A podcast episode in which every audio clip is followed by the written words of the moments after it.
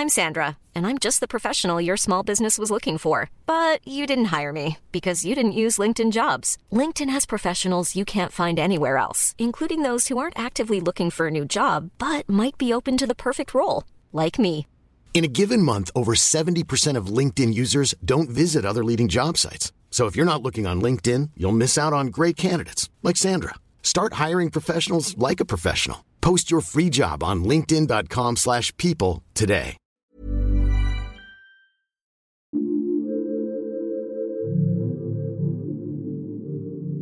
Le 19 octobre 2018, un ancien professeur de lycée est condamné à 18 mois de prison avec sursis pour avoir entretenu une relation amoureuse et sexuelle avec une de ses élèves, alors âgée de 16 ans. La loi française interdit à toute personne majeure d'avoir des relations sexuelles avec un mineur de moins de 15 ans. Après 15 ans, l'interdiction perdure lorsque ces actes sont commis par un ascendant ou par toute autre personne ayant sur la victime une autorité de droit ou de fait.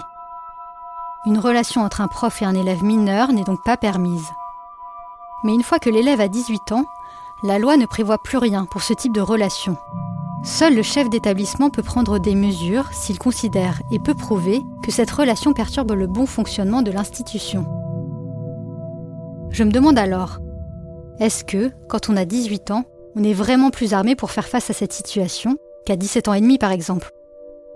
Est-ce qu'un professeur a moins d'influence et d'autorité sur une étudiante lorsque celle-ci est majeure?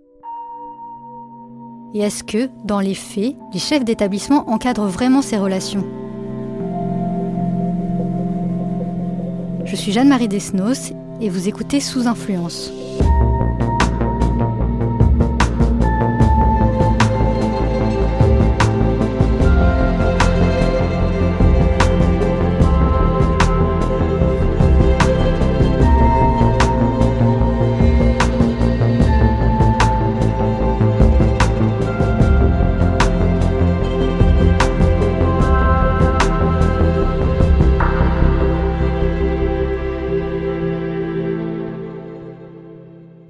Pour accompagner la sortie de la série A Teacher en exclusivité sur Canal+, je suis allée à la rencontre d'Alice. Quand elle avait 18 ans, elle s'est rapprochée d'un de ses profs de prépa. Mais leur relation a été de courte durée, et il lui a finalement envoyé un texto l'accusant de l'avoir dénoncé à l'administration. Dans ce quatrième épisode, Alice me parle du regard qu'elle porte aujourd'hui sur ce prof, et de comment, des années après, ils ont été amenés à se revoir. J'ai aussi voulu en savoir plus sur la façon dont ces situations sont gérées par les établissements. Je suis donc allée voir Mélanie Cournil. Elle est maîtresse de conférences en civilisation britannique et référente égalité à Sorbonne Université.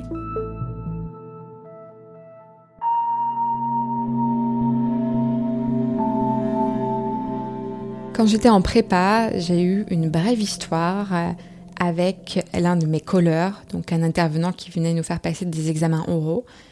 On s'est tourné autour pendant quelques mois et finalement j'ai passé une soirée assez torride chez lui qui s'est terminée par un silence radio de son côté.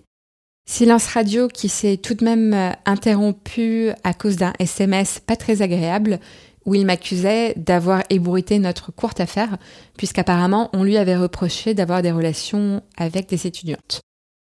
Je n'avais pour ma part rien dit à personne si ce n'est mes copines.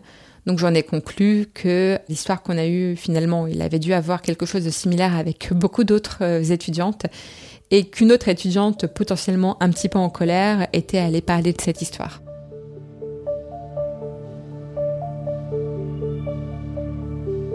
Après ce texto, Alice n'a plus eu de nouvelles de son prof. Elle est entrée en école de commerce, a connu d'autres relations, et son obsession pour lui a fini par s'effacer au fil du temps. Mais, encore aujourd'hui, cette courte histoire reste très présente dans ses pensées. Alice considère que cette relation a été importante dans sa construction en tant que femme. Elle a eu la confirmation qu'elle plaisait physiquement à cet homme qu'elle mettait sur un piédestal. Et cette relation lui a permis de changer de regard sur son corps, de mettre peu à peu de côté ses complexes d'adolescente. Si elle en garde un souvenir général plutôt positif, elle est aussi consciente que le comportement de ce prof aurait pu être bien plus destructeur. Maintenant, avec 15 ans de recul, quand je repense à son attitude Suite à cette soirée, je trouve quand même qu'il a été sacrément lâche. Il devait se douter qu'à ce niveau-là de ma vie, j'étais encore jeune, potentiellement vulnérable, et que un silence de sa part aurait pu être assez dévastateur. Ça aurait pu me faire plus de mal que ce que ça ne m'a fait dans la réalité. Ça aurait pu complètement détruire ma confiance en moi. Ça aurait pu compliquer mes relations futures avec d'autres hommes. Et je regrette qu'il n'ait pas eu le courage, à cette époque, de mettre des mots sur la fin d'une histoire. S'il avait été un petit peu intelligent et attentionné, on aurait eu une conversation de 15 minutes qui aurait mis une fin propre à tout ça, où je serais reparti apaisé. Lui aurait eu de toute façon ce qu'il voulait, c'est-à-dire la paix, mais dans des conditions un petit peu plus respectueuses. Maintenant que j'ai l'âge qu'il avait à l'époque, je me rends compte qu'effectivement son attitude n'était pas très mature.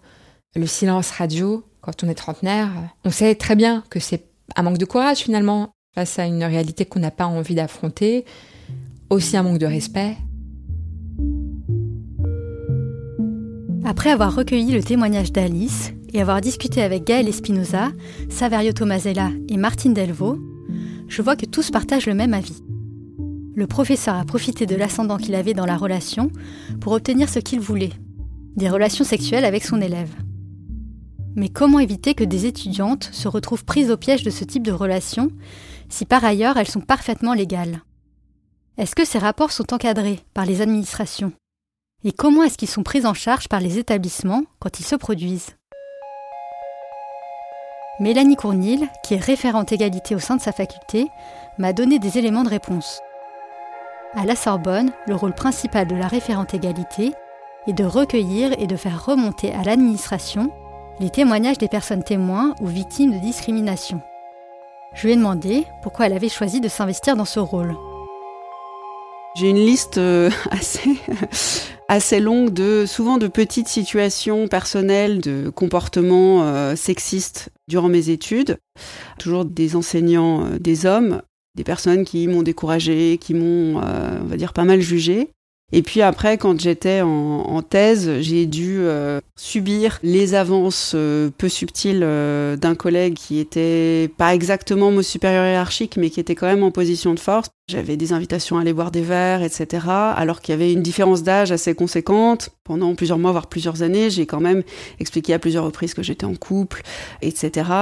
Est-ce que les mails, les messages, je les interprétais correctement ou non? Donc c'était toujours sur le ton de la plaisanterie, etc. Et puis en fait, il a suffi que je montre euh, ces messages à deux doctorantes et un doctorant, et en voyant leur euh, la tête qu'ils ont fait, euh, ça m'a conforté en fait dans mes craintes. Je savais pas vers qui me tourner autrement que vers mes amis et mes, mes, mes, jeunes collègues qui n'étaient pas du tout dans une situation d'autorité qui auraient pu faire quelque chose pour moi. Voilà, donc ça c'est un des exemples.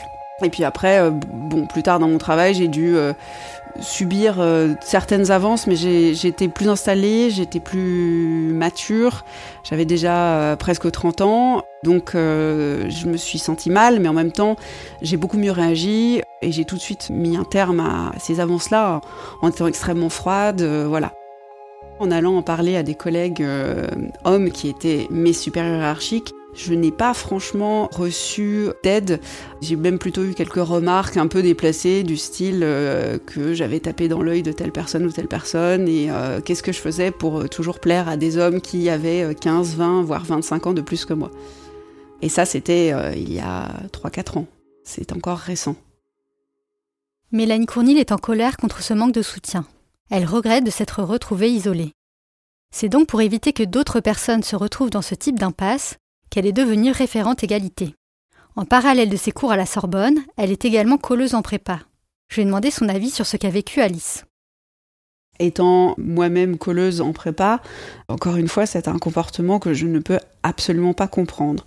C'est-à-dire que je ne suis pas du tout étonnée que ça se passe, mais c'est quelque chose euh, qui pour moi relève d'une faute professionnelle assez grave en fait comme j'ai pu déjà l'évoquer, c'est la question du rapport de force. En prépa en plus, ce sont souvent deux à trois années extrêmement compliquées, exigeantes. Ils sont évalués en permanence. Il y a toute la question de l'approbation des enseignants, peut-être même parfois encore plus qu'à l'université. En prépa, où on est dans une sorte de cocon, une relation entre un colleur qui donne des notes à cet élève, pour moi, euh, c'est extrêmement problématique. Mélanie Cournil m'explique que, en tant que prof, il ne lui est jamais venu à l'esprit qu'elle pourrait être attirée par ses élèves. Alice partage aujourd'hui la même incompréhension. À sa place, je m'imaginerais pas du tout avoir une relation avec un garçon euh, beaucoup plus jeune que moi. C'est inimaginable, parce que pour moi, c'est encore des enfants, en fait.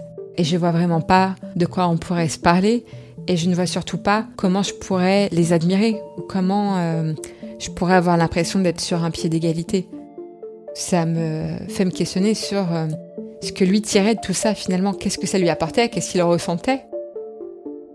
Donc est-ce que c'était juste une façon de se valoriser, de se donner l'impression qu'il plaisait? Il y a peut-être un rapport différent entre un homme euh, qui vieillit, une femme qui vieillit. Ça reste extrêmement cliché, mais euh, peut-être que pour lui qui était un homme, le fait de plaire à des très jeunes filles lui donnait le sentiment qu'il l'a allait conserver son attractivité pendant les années à venir et que finalement euh, il pouvait aborder la, euh, les années à venir plus sereinement. Peut-être que c'était autre chose et que finalement ce qui lui plaisait c'était ce côté de domination intellectuelle et l'ascendance qu'il avait sur des étudiantes. Ça malheureusement je l'ai jamais su. Mais en tout cas, je ne peux pas imaginer qu'une relation, même éphémère, avec euh, un jeune de 18 ans m'apporterait quoi que ce soit. Au-delà du fait qu'elle lui paraisse impossible à titre personnel, Mélanie Cournil m'explique que les relations sexuelles ou amoureuses entre profs et élèves sont problématiques pour plusieurs raisons. Tout d'abord, elles brisent le lien de confiance sur lequel repose la relation pédagogique. Pour moi, ce sont des jeunes en construction. Donc effectivement, on les encadre, on les écoute, on les aide. On a souvent une vision de l'université comme euh, un lieu vraiment euh, très impersonnel, c'est pas forcément le cas. Moi, je connais le prénom de tous mes étudiants et mes étudiantes. Je connais les difficultés de certaines personnes. Et donc, en fait, on les encadre, on les aide. Et en ce sens, ils doivent nous faire confiance. Et donc, euh, j'ai l'impression que établir des relations entre un enseignant et un étudiant ou une étudiante, c'est vraiment un peu trahir cette confiance. Mélanie Cournil poursuit en m'expliquant que si ce lien de confiance peut être trahi à un niveau individuel, ces situations peuvent aussi avoir des répercussions sur le collectif et même sur l'institution. Lorsqu'il y a une relation, ou un cas de harcèlement aussi, entre un enseignant une enseignante et des étudiants, il y a toujours la question de la note. Selon les cours, en fait, cette note peut avoir un impact très fort sur le diplôme à la fin. Alors en licence peut-être un peu moins parce que un étudiant étudiante va avoir une dizaine ou une vingtaine de notes, mais dès qu'on parle du niveau master où il y a des mémoires qui sont écrits qui parfois comptent pour la moitié de la note, ça pose véritablement problème. On peut se poser la question de qui a écrit le mémoire. Donc euh, de ce point de vue-là, il peut y avoir favoritisme ça remet en fait en cause toute la question de l'évaluation, toute la valeur du diplôme. J'avoue que j'ai vraiment beaucoup de mal à tolérer euh, ce genre de comportement. Quand l'objectivité des professeurs n'est plus assurée, cela remet en cause la valeur des diplômes délivrés, et donc l'intégrité de l'institution tout entière. Je me demande alors si, au-delà des missions égalité dans les universités, des choses sont mises en place pour tenter de limiter ces dérives. Est-ce que ces questions sont abordées dans la formation des profs, par exemple? Alors, jusqu'à très récemment, absolument pas. À l'université, donc euh, si on parle des enseignants chercheurs, la grande majorité sont donc des maîtres et maîtresses de conférences et des professeurs d'université. Tous les gens qui sont maîtres et maîtresses de conférences ont une thèse. En sciences humaines, en général, on a l'agrégation en plus, donc on a théoriquement une petite formation euh, de la pédagogie, etc. Mais par exemple, dans les champs scientifiques, souvent ce sont des personnes qui vont faire une thèse, qui vont ensuite faire un post-doctorat et qui seront ensuite recrutées. À aucun moment, ils ne vont avoir une véritable formation suivie. Quand on fait une thèse, on doit suivre des formations, sauf qu'en fait, c'est parmi un catalogue de formations. Je me souviens qu'il y avait une formation qui s'appelait La magie de l'enseignement. J'avais suivi celle sur gérer son stress, où on faisait un peu de méditation, ce genre de choses, et un peu de yoga.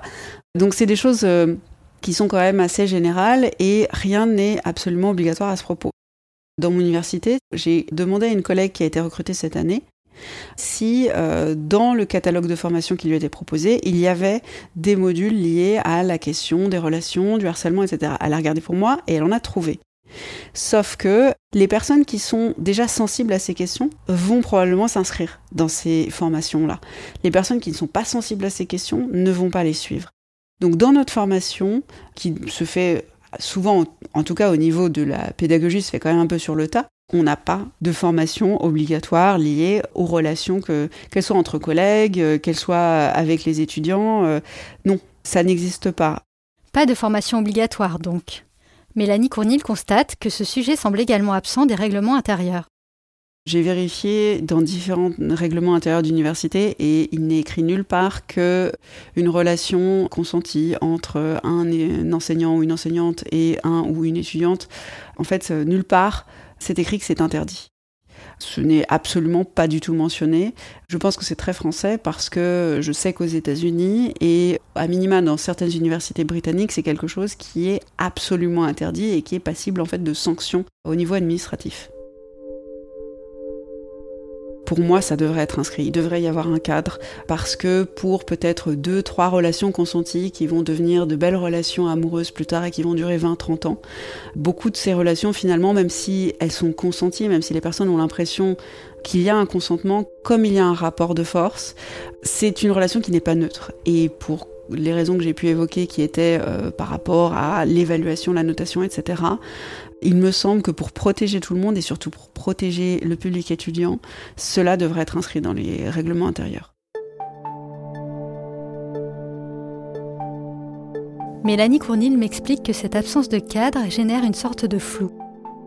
L'université, pour moi, et les rapports à l'université relèvent d'une certaine zone grise parce que on considère que l'université, heureusement en fait, est quand même un lieu de liberté. Et certains d'ailleurs euh, refusent que par exemple ce soit inscrit dans le règlement d'interdire ces relations-là parce que ça relève d'une certaine liberté de l'individu et qu'il ne faudrait pas qu'il y ait un carcan institutionnel un enseignant beaucoup plus âgé euh, s'intéresse à une, une, jeune étudiante en master 2, donc qui a 22 ans. C'est là-dessus en fait que se concentre le débat, parce que effectivement, euh, du point de vue de la déontologie, il y a beaucoup de personnes qui vont dire bah non, c'est condamnable, mais c'est seulement une déontologie finalement personnelle qui ne relève pas de l'institution, et d'autres personnes vont dire c'est qu'une question d'interprétation. Euh, moi personnellement, je pense que euh, n'y a aucun problème et donc euh, ça va, donner lieu à des débats absolument enflammés où tout le monde sera campé sur ses positions en fait. C'est pour ça que personnellement, j'inscrirai ça dans le règlement pour éviter cette zone grise. La zone grise, pour moi, c'est le lieu, c'est ce flou. Ça ne permet que l'émergence de situations problématiques la réaction de chacun à, ce genre de, situation relève de la déontologie personnelle. C'est-à-dire euh, qu'en fait, chacun pose certaines limites. Certaines personnes n'ont pas du tout les mêmes limites. Et c'est assez intéressant parce que j'ai pu avoir des discussions euh, dans d'autres universités avec des collègues et des personnes qui sont des amis qui n'arrivaient pas du tout à comprendre mon point de vue. C'est là où je me suis rendu compte que tout ce qui relève des valeurs, on va dire, morales, de la théontologie euh, dans le cadre de notre travail, c'est vraiment extrêmement personnel. Cela relève toujours de l'interprétation et des valeurs de chacun. En l'absence de limites clairement établies, Mélanie Cournil m'explique que les éventuelles sanctions sont prises de manière informelle et au bon vouloir de l'administration. Quand l'administration apprend qu'il y a une relation consentie entre un enseignant ou une enseignante et un ou une étudiante, alors j'ai l'impression qu'il ne se passe pas grand-chose. Il y a eu un cas où, lorsque ça a été découvert, l'enseignant encadrant donc une étudiante en master, l'administration, enfin dire le, le conseil de l'UFR a donc décidé de changer d'encadrant et donc cette étudiante s'est retrouvée avec un autre enseignant comme encadrant et non pas la personne avec qui elle était en couple. Mais voilà, ce sont des choses qui sont faites euh, de manière euh, informelle, individuelle, et c'est vraiment au bon vouloir euh, de chaque personne. Selon elle, le problème de cette absence de cadre, c'est qu'elle ne profite pas à tout le monde de la même manière. Qui va profiter de cette zone grise, de ce flou? Eh bien, celles et ceux, mais surtout ceux qui sont en position d'autorité. Donc, ça va être souvent des maîtres de conférences plus âgés ou des professeurs d'université ou alors parfois aussi du personnel administratif dans des positions de pouvoir. Encore une fois, voilà, on est en train de parler d'une minorité hein, de collègues. Hein. Donc d'un côté, euh, il y a aussi un déséquilibre créé par cette zone grise. Certains en profitent et puis de l'autre côté, certains et certaines en pâtissent. C'est un système qui profite à quelques personnes seulement, mais qui sont en position de pouvoir et qui en ont conscience aussi. Si ce flou profite à certains profs, ce sont les étudiants qui en souffrent le plus souvent. Alors, pour pallier le manque de protection, les profs mettent parfois en place des stratégies informelles. On se rend compte en discutant avec des collègues que euh, on a euh, individuellement ou parfois collectivement mis en place certaines stratégies. Et je peux prendre un exemple qui était celui de mon exemple quand j'étais en, master et que je cherchais un, directeur de ou une directrice de thèse. J'avais plusieurs noms en tête et ma directrice de mémoire quand j'étais en master 2, je lui avais euh, proposé le nom d'une personne en disant bah voilà j'ai l'impression que cette personne là pourrait m'encadrer etc. Et je me souviens qu'à l'époque elle m'avait envoyé un mail très bien tourné qui était je ne suis pas tout à fait sûre que euh, au niveau des caractères, euh, ce soit, euh, je crois qu'elle l'avait tourné en anglais, mais c'était, ce soit tout à fait la meilleure option pour vous. Je vous conseillerais plutôt telle personne, etc. Et telle personne, la personne est devenue mon directeur de thèse, qui est une personne absolument adorable, qui m'a énormément soutenue, qui est vraiment l'antithèse de, la personne problématique et qui m'a donné aussi confiance en cette institution parce que je me suis dit, bah voilà ce que ça devrait être tout le temps. Et donc en fait, c'est après, a posteriori, que je me suis rendu compte qu'en fait, elle m'avait en partie un peu protégée par rapport à, cette personne qui avait quand même une personnalité, en tout cas, ça c'est mon opinion et mon ressenti, euh, franchement toxique. Mais tout ça se fait vraiment euh, en off en fait. On sait que c'est une carrière qui est difficile, on est souvent seul, parfois isolé, et on a besoin de bienveillance. Donc quand on peut, on essaie de renforcer cette bienveillance en orientant correctement les bonnes personnes.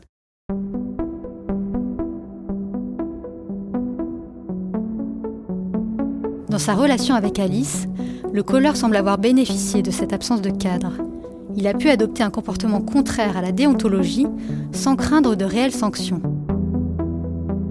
De son côté, Alice s'est retrouvée démunie face à cette histoire. Même quand elle a su qu'une autre élève s'était tournée vers l'administration, elle n'a jamais imaginé pouvoir le faire. Elle a ensuite continué sa route, pensant ne plus jamais revoir ce colleur. Jusqu'au jour où ils se sont recroisés. Donc dix ans après l'histoire avec ce prof, je suis en couple avec un musicien et je vais à l'un de ses concerts à la Philharmonie de Paris, ce qui m'arrivait très très régulièrement puisque demeurant j'aime bien la musique classique. Donc je suis assise dans les premiers rangs, comme jamais l'être, et je regarde un petit peu euh, à droite à gauche dans la salle. Et là, derrière moi, un petit peu sur le côté, quelques rangs plus loin, je le reconnais. C'était lui, c'était euh, le fameux prof. Donc je me retourne discrètement une fois, deux fois, trois fois pour m'assurer que je rêve pas. Mais a priori, non, non, quand même, ça a bien l'air d'être lui. Et ce que ça crée chez moi à ce moment-là, bah, une certaine euh, quand même excitation de me dire oh c'est pas possible que je le recroise, c'est incroyable. Ça ne crée pas à ce moment-là aucune euh, angoisse euh, ou malaise chez moi. Je me dis plutôt tiens c'est drôle quand même. je vais aller lui parler. Là l'entracte arrive, qu'il se lève pour sortir de la salle, aller égourdir un petit peu les jambes et tout. Je me retrouve à côté de lui dans le flot des personnes et donc je l'interpelle par son nom. Il me regarde et là très drôle, je vois dans ses yeux qui me reconnaît mais qui me remet plus. Je vois vraiment le oh, attends, oui, elle je la connais, mince, euh, attends, c'est qui déjà? Qu'est-ce qui s'est passé? Et donc euh, il me dit "Ah oui, euh, Sorbonne." Et là je fais "Ah non, moi j'étais une autre." Donc je commence tout de suite à le taquiner finalement dès la première seconde de la conversation sur ce qu'on a vécu à l'époque. Donc je lui dis "Non non, moi j'étais élève dans telle prépa." Il me dit "Ah mais oui, mais oui, bien sûr." mais, mais c'est incroyable, qu'est-ce que tu fais là? Donc on commence à discuter et là je vois dans ses yeux euh, qu'il se passe un truc. En tout cas, je vois que je lui plais. Euh, il met beaucoup d'enthousiasme dans la conversation. Euh. il me demande mais mais t'as Facebook? Ben oui, comme à peu près tout le monde en France, ma foi. Il me fait ah bon mais parce qu'on était en contact à un moment donné, mais bon ça fait longtemps que j'ai pas vu tes nouvelles. Donc là, finalement, je le laisse un petit peu s'embourber dans la conversation.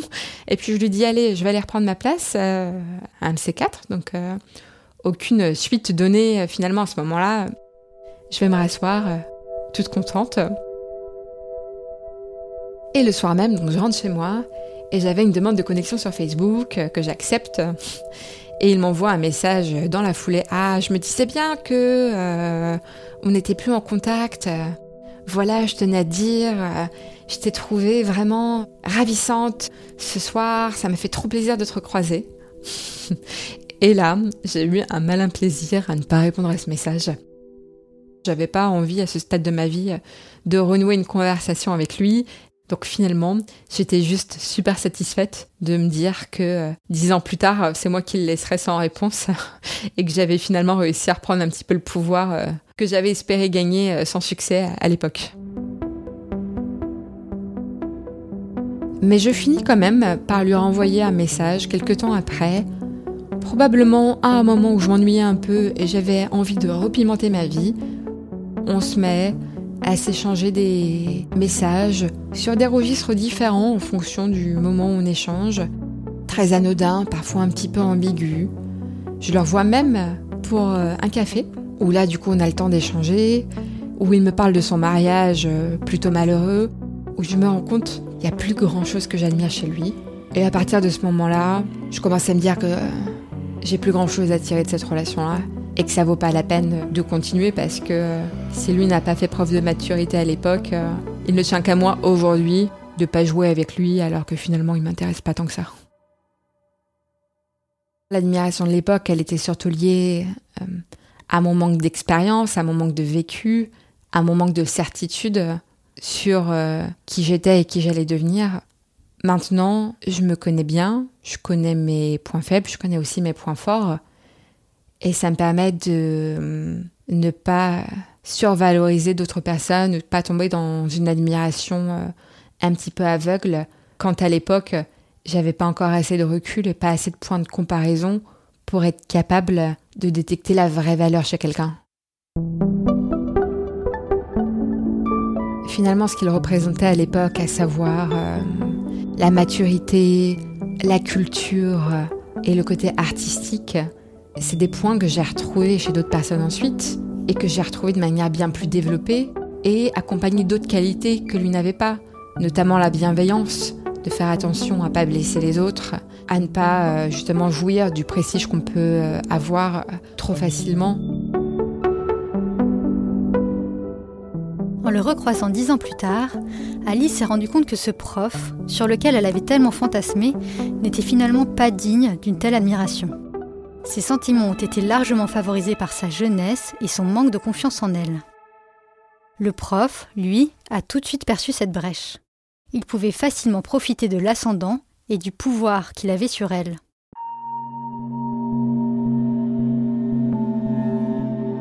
En travaillant sur ce podcast, j'ai de mon côté appris à quel point les relations entre prof et élèves ne sont pas neutres. Elles sont traversées par des tas de fantasmes et de mécanismes de pouvoir qui les rendent fondamentalement déséquilibrées. Pourtant, très peu d'études sont disponibles pour mieux les comprendre. Le sujet n'est pas abordé dans la formation des professeurs et trop peu de choses sont mises en place au sein des établissements pour éviter et gérer de potentielles dérives.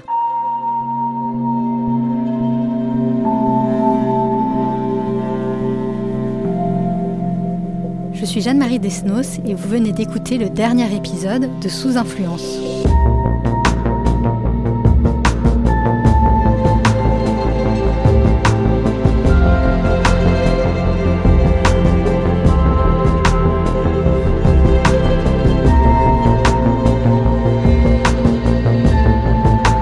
Théo Boulanger en a fait le montage, la réalisation et le mix. La musique du générique a été composée par Marine Kéméré et celles que vous entendez au sein des épisodes ont été composées par Marine Kéméré et Théo Boulanger. Si cette histoire vous a plu, je vous recommande d'aller regarder dès maintenant E-Teacher, la série événement disponible uniquement sur Canal+. À bientôt!